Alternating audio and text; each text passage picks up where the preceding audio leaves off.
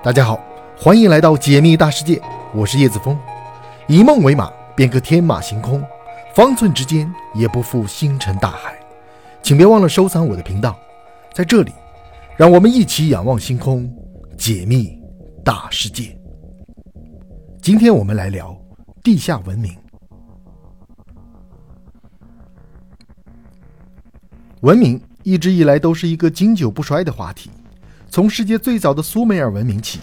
到后来的古埃及文明，以及我们中国的中华文明，这些文明的出现和存在，为人类探知世界的发展提供了积极的条件。但可惜的是，随着人类的发展，这些文明开始了一个个的变换形态，最终的结果就是要么消失，要么改头换面，与其他文明进行融合，成为其他文明的一个分支。当然。其中也不乏有少数文明，确实扛过了历史长河中的疾风暴雨，成为了后世经久不衰的传奇。就比如中华文明，除了对远古文明进行探究和挖掘外，世界各国的科学家们还对许多其他的未知领域展开了文明的探索，如外星文明、海底文明以及地下文明等。但可能是人类的认知目前还不能达到发现这些领域文明存在的高度，又或是这些地方或许根本就适应不了文明的存在。总之，迄今为止，没有科学家证明过，除了地球外，还有哪里真正拥有过文明。可是，随着科技的不断进步，人类上天入地的能力逐日渐长，对世界未知领域的求知欲也越来越明显。他们搭火箭上天，乘船下海。都只为寻求文明是否存在的事实，可当统统看过一遍后，才发现好像确实没有任何文明的迹象。于是大家便接着将眼光放在了人类赖以生存的地球下方，可这里实在是太硬太实，因此直到现在都没有人真正的下去探查过。于是人们开始思考，地底下会不会存在真正的文明呢？对于地底下到底有没有文明的探究，最让人印象深刻的事件。其实可以追溯到一九七零年，苏联克拉半岛附近的一次钻孔行动。据说这次钻孔深度达到了一万二千二百六十二米，几乎是有史以来最深的一次地表钻孔。但是，即便挖了一万多米，相关人员还是没能从中发现什么文明的踪迹。对于中途弃挖的原因，有一些荒诞的传说，给出了这样两条理由：一是中途遇到了恶魔的阻隔；二是挖掘期间看到了数不尽的金银珠宝。但既然说了是荒诞传说，那么真实性就自然可想而知了。后来经相关人员透露，才发现停工的真实原因其实并没有传说的那么曲折，相反还十分的简单，那就是施工组挖不下去了，加上也没有钱了。而且你想象一下，若是将十二公里长的隧道摆在地表，那得是多长的一段距离？而且地球内部因为还有大量地热，加之内部挤压力度强，所以越往下挖。往外发散出来的热度就越高，人的皮肉之躯又怎能忍受那么高的温度？而且这场研究本就是一个科学研究项目，没有什么经济效益，挖个不知结果的坑，还要赔上无数人的性命和大量的钱财，是不是有些舍本逐末了？对此，这场为期二十四年的钻孔计划就这样被长久搁置了起来。这次深挖地球的行为虽说最终无功而返。但是却是人类实实在在的探索地球内部文明的一个里程碑行为，大大的增加了地球是实心的可能性，但也只能是可能性，因为十二公里虽说从人类的视角来估量已经不短，但是若从地球半径六千公里的角度来说，那简直就是微不足道的一点。所以直到现在，还是有很多人觉得地球可能是空心的，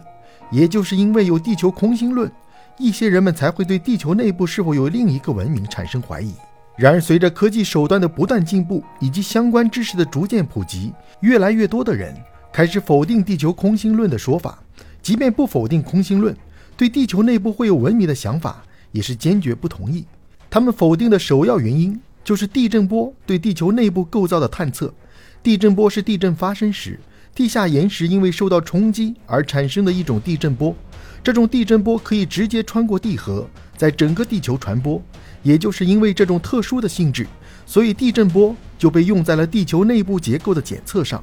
经检测后，地震波结果显示，地球的地表之下为地壳，地壳之下为地幔，地幔之下为地核。而通过地震波，研究学者并没有发现任何文明存在的迹象。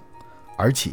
对此还有一部分人解释说，如果地球内部真的存在文明，那么地球内部是不是也应当如我们现今所生活的地球表层一样，有光、有热、有空气？而事实却证明，地底下热度倒是有，但是已经达到了六千摄氏度，这是什么概念呢？别说生活了，人就算是靠近一点，也会立马烧成灰。虽说此热量与太阳表面的温度有的一拼，但是毕竟太阳的热度只有几十亿分之一被地球接受，而且晚上还会被如数奉还。所以地球上并不存在长期一个温度炙烤的情况，但是地球内部的温度就不一样了。它里面的温度因为是由内到外逐渐降低的，因此到地表时温度就已经消失殆尽，不会通过地壳渗透到地表上来。所以里面的温度是长久不消不散的。前面提到过，我们通过苏联开展的十二公里的钻孔行动也能发现，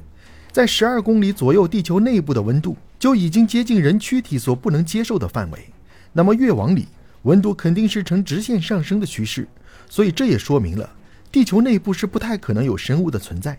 那么地球内部有光吗？想要地球内部和地球表面一样有光，那么地球的内部就得具备承载一个拥有一定质量恒星的能力，因为只有具备这个特点，它核心的气体才能被压缩和加热，进而出现核反应，然后由此产生光。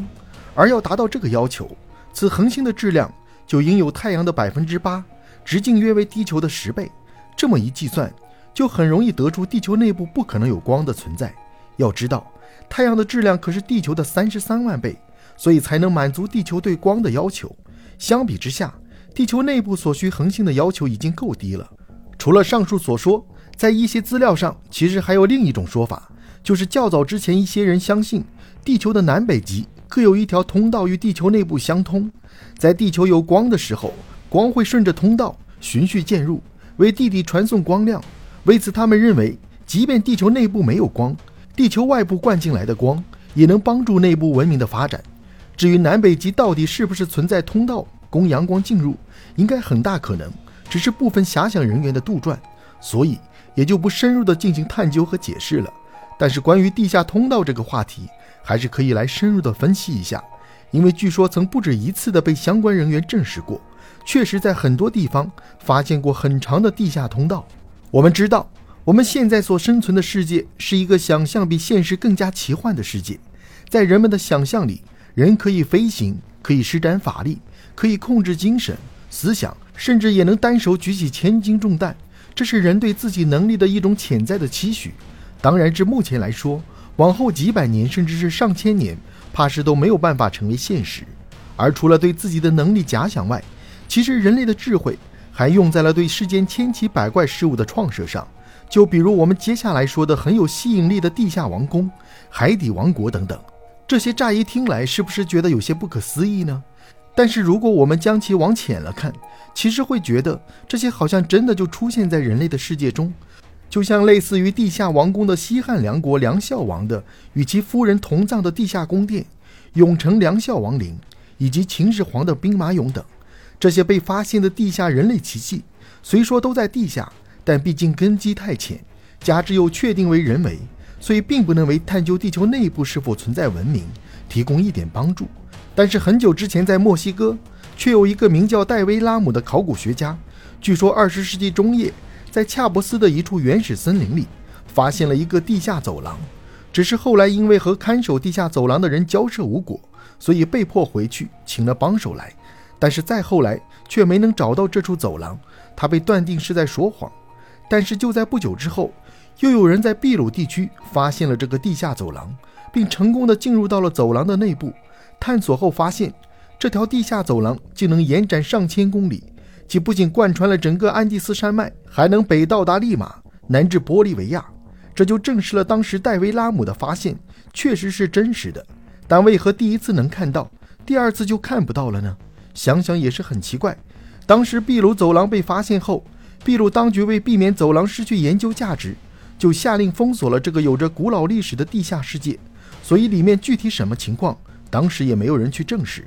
对此，有人深入分析认为。这种走廊出现的时间太过久远，很可能是天然形成。那么，既然是天然形成，会不会在众多地下走廊中的其中一条通道里，就有一条直通地下的呢？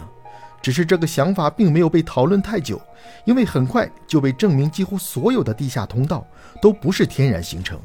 一个参与地下走廊研究的德国专家经过查验后发现，这些地下走廊有着明显的人工开凿的痕迹，